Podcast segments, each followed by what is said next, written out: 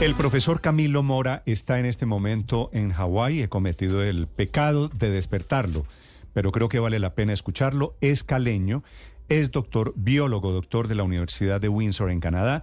Tiene un postdoctorado en vida marina y hace parte de lo que el presidente Petro esta mañana llama el grupo de Cambridge, la universidad, la prestigiosa universidad británica, que hizo el estudio, se llama Cambios en la diversidad de los murciélagos, sugiere un posible rol en el, en el cambio climático y en la emergencia del SARS-CoV-1 y SARS-CoV-2, que son los virus que originaron la pandemia hace ya cuatro años.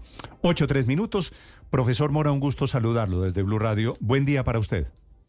Sí, bueno, sí, buenas, eh, buenas madrugadas, buenos días. Eh, un placer eh, estar con ustedes aquí. Gracias por la invitación. Lo puse a madrugar, me disculpa, ¿no? Yo les iba a decir que no sabía si era día o noche porque aquí todavía está de madrugada. Sí, señor, aquí estamos, aquí estamos de día. Son cinco horas menos en Hawái, usted está en este momento en Honolulu. Eh, doctor Mora, quisiera preguntarle primero para presentarlo a los oyentes, un colombiano científico, profesor en Hawái, caleño. Usted se fue de Colombia hace cuánto tiempo. ¿Cómo es su historia, profesor?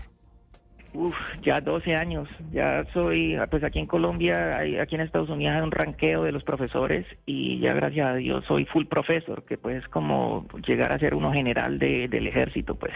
Sí, es, es buena, buena, para, buena metáfora. ¿Y cómo es esa historia? ¿Usted por qué se fue de Colombia y por qué termina en Hawái?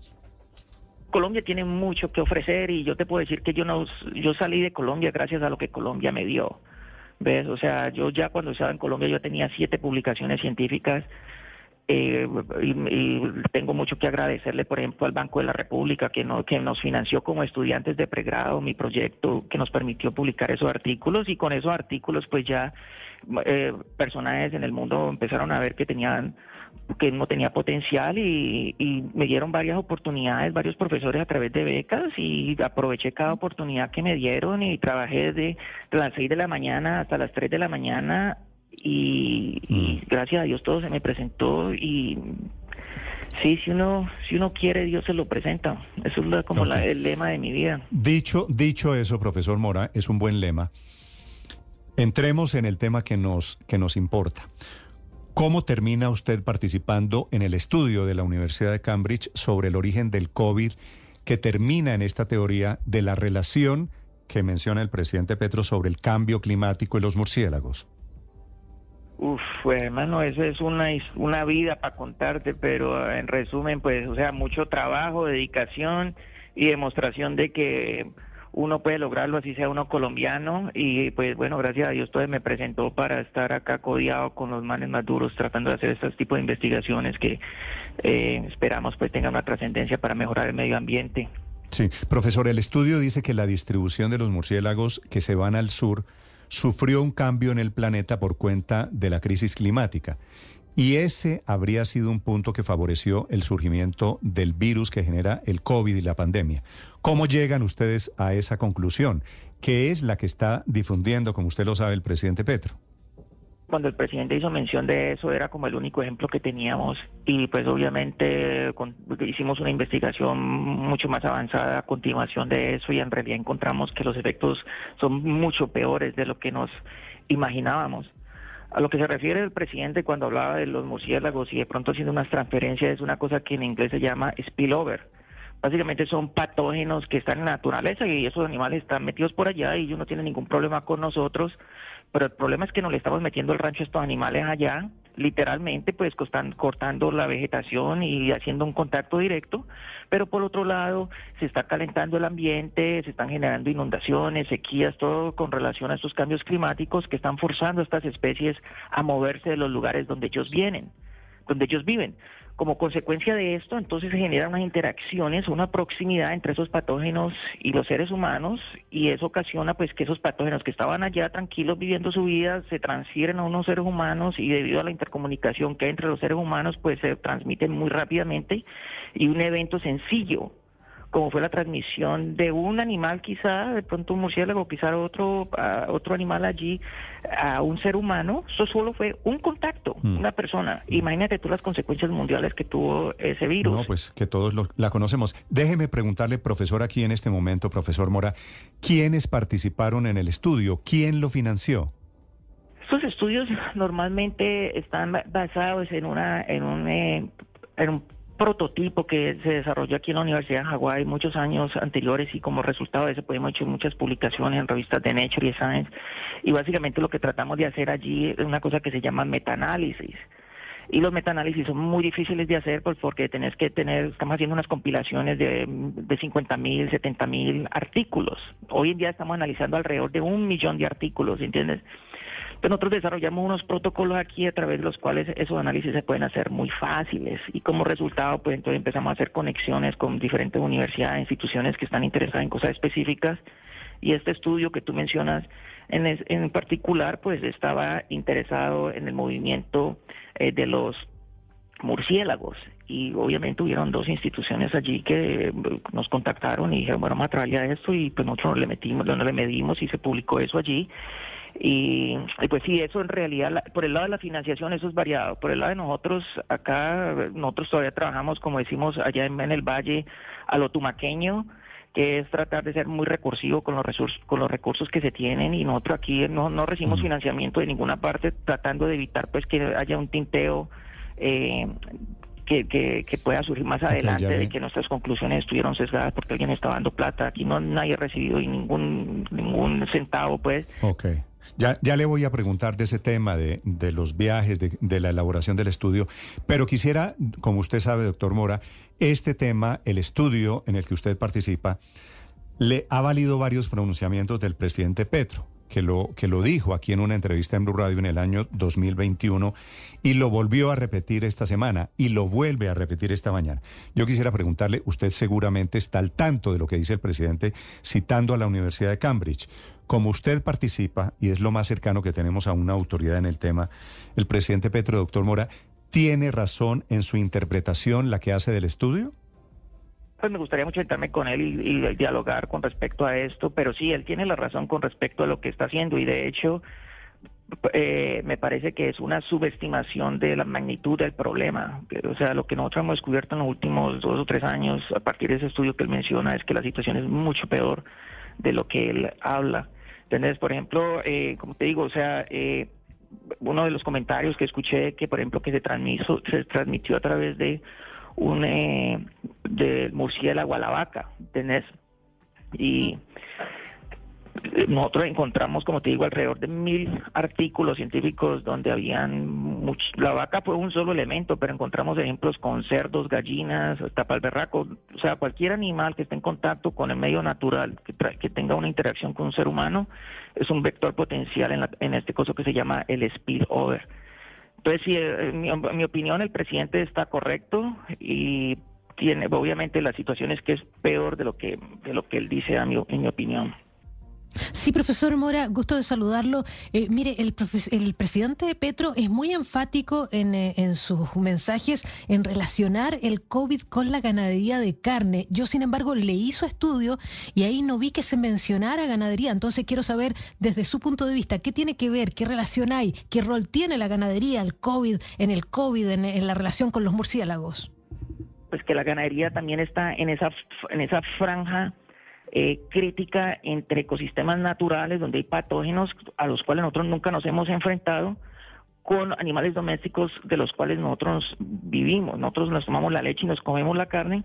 Entonces allí en esa interacción entre esos dos ecosistemas, el, ecosistema natural y el ecosistema agrario, es donde se genera ese spillover que habla el presidente.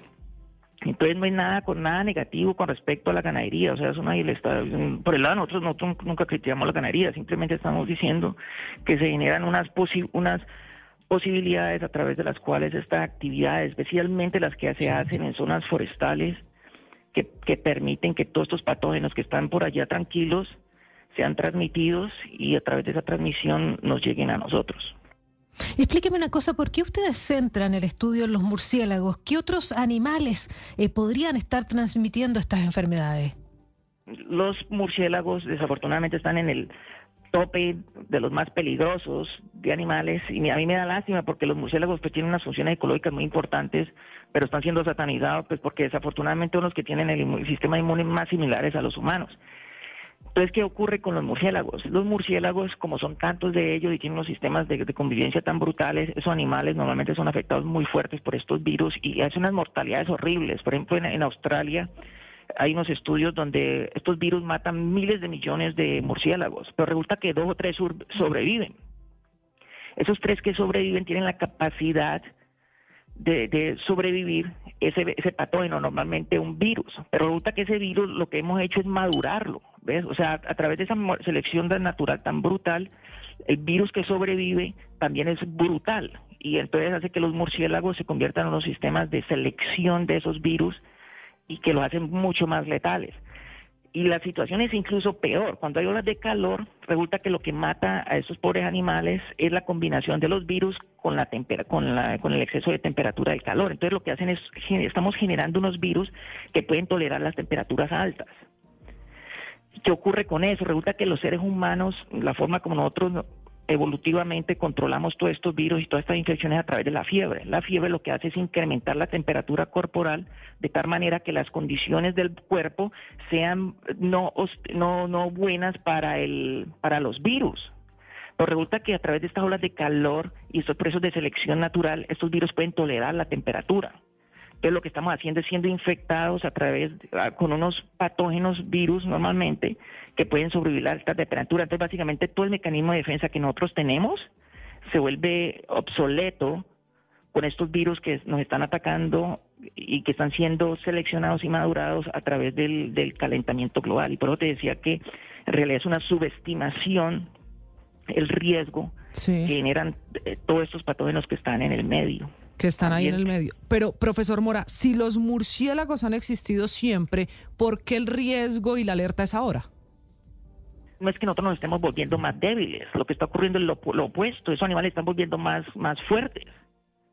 ¿Ves? Entonces lo que está ocurriendo en los últimos 10 años es que a ver, se empiezan ya a notar las consecuencias del cambio climático, por ejemplo, dos, con dos cosas. Eh, aquí en Estados Unidos, por ejemplo, es la ola de calor tan tremendo. De hecho, este año hubo una ola de calor donde hubo te mandaron una alerta por teléfono diciéndote, si no te guardas dentro de una casa te vas a morir.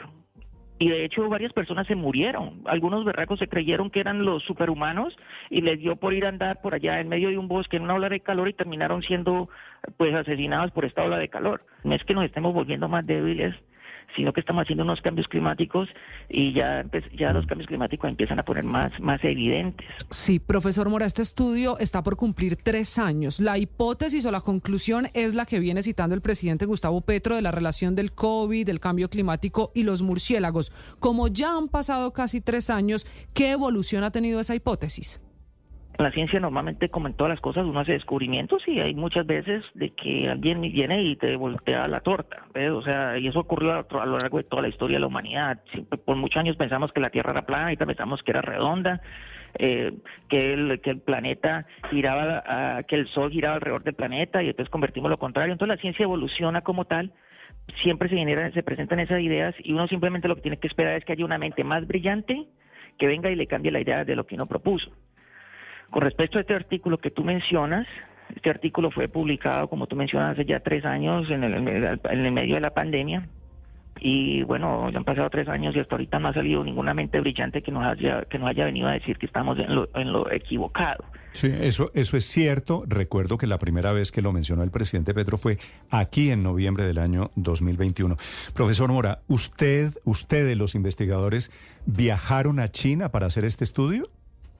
Hoy en día con el Internet tú tienes cuentas con datos de todas partes del mundo, así como tú puedes ver los stocks de, cualquier compañía del mundo en tu computadora, básicamente esos datos están disponibles para todo el mundo. Nosotros tenemos sistemas satelitales donde estamos, somos capaces, o sea, no estoy hablando como yo, sino pues como la humanidad, donde se monitorean cualquier cantidad de variables ambientales y todo eso está disponible para cualquier persona del mundo eh, que los pueda y los quiera analizar. Ah, pero ustedes no solo no fueron a China, sino que no revisaron murciélagos. Le pregunto, pues con el mayor respeto, ¿cuál es el rigor de una investigación sobre murciélagos en China, sobre China, sobre el COVID, y no fueron a China?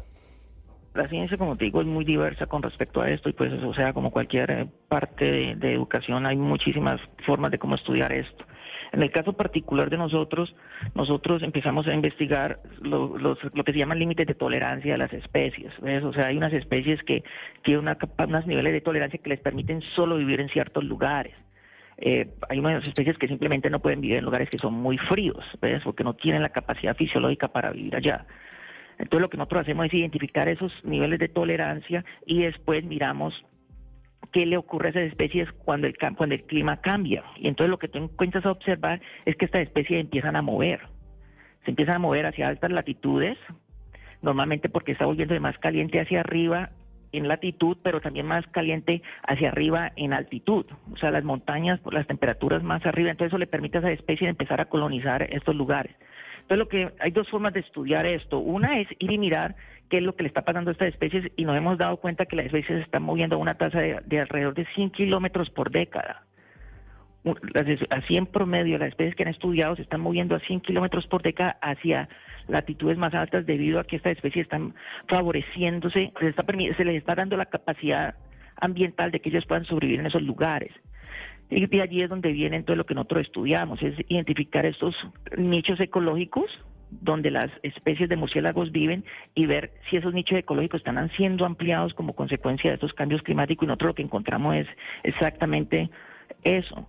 O sea, el cambio climático está ampliando los nichos ecológicos de muchos de estos murciélagos de tal manera que le permite a los murciélagos ahorita viajar a lugares donde hay seres humanos. Y eso es lo que se genera, como te digo, ese famoso spillover. esos contactos pueden ser muy sutiles. ¿Ves? entre un murciélago, pero eso es todo lo que tú necesitas para generar una, desgracia como lo que ocurrió con el COVID. El COVID tú lo puedes, como te digo, estudiarlo y tú vas y te encuentras que quizá fueron uno o dos contactos a lo máximo que generó todo esta, este problema. Y de esa manera es como nosotros estudiamos eso. Nosotros vamos, miramos las especies donde están a través del tiempo y nos damos cuenta que ya están incrementando y después con los análisis satelitales y de temperatura nosotros miramos qué tanto esos nichos ecológicos están cambiando y lo como te digo, lo que hemos encontrado es que esos nichos ecológicos se están ampliando como consecuencia de, los incrementos de, temperatura y de otras variables. Déjeme insistirle en un tema que es eso que ustedes, los, los hombres de la ciencia, llaman rigor. Y entiendo que esto es un metaanálisis, es decir, lo que ustedes hacen es coger unos estudios, sumar una cantidad de estudios para llegar a unas conclusiones. ¿Cuánto se demoraron en llegar a la hipótesis? Todavía no comprobada, pues, pero es una hipótesis respetable alrededor de la relación del COVID, los murciélagos y el cambio climático. Esos análisis normalmente son hechos muy muy rápidos, porque como te digo, el, problema inicial fue recolectar todos los datos y afortunadamente para nosotros todos estos datos ya están colectados. Han habido instituciones que se llaman, una, una que se llama el GBIF, Global Bioinformatic Information Facility. ellos han sido financiados por 30 años colectando todos los datos del mundo y esos datos los puede bajar cualquier persona. O sea que nosotros no empezamos desde cero, nosotros empezamos de lo que de lo que ya construyó la humanidad y una vez tengas acceso a esos datos, esos análisis no se demora mucho. O sea, si tienes todos los recursos, estamos hablando de computadores y software y código, estamos hablando que tú puedes tener resultados de esto en seis meses a lo máximo. Pero como te digo, los datos, profesor. son 30 años que demoran en conseguirlos. Pero afortunadamente para nosotros y para cualquier ser humano, esos datos están disponibles para todo el mundo que los quiera utilizar. Vale, es el profesor Mora, está en Hawái en este momento. Profesor, le hago una pregunta final. Con los elementos que ustedes tienen, usted, participante de este estudio de la Universidad de Cambridge, ¿qué nos espera? ¿Qué, qué, qué podemos prever sobre el tema de pandemias, epidemias y COVID? Entonces, en este momento tenemos alrededor de un billón de personas en el mundo que no tienen agua y no tienen comida. ¿Entendés? Y estamos hablando de una, de una situación donde se está reduciendo la capacidad de esos ecosistemas de producir más agua y más comida. Entonces estamos básicamente, y en un momento donde hay, estamos metiéndole más gente a la ecuación. Entonces estamos, el, tamaño de la población humana está incrementando en un momento donde los recursos están disminuyendo. Entonces tú te empiezas a, si tú pones las dos cosas juntas, te empiezas a dar cuenta que, la, que, el, panorama no va a parecer muy bonito mm. más adelante. Bueno, ese, ese es exactamente el temor, que el panorama no sea bonito, no sea despejado.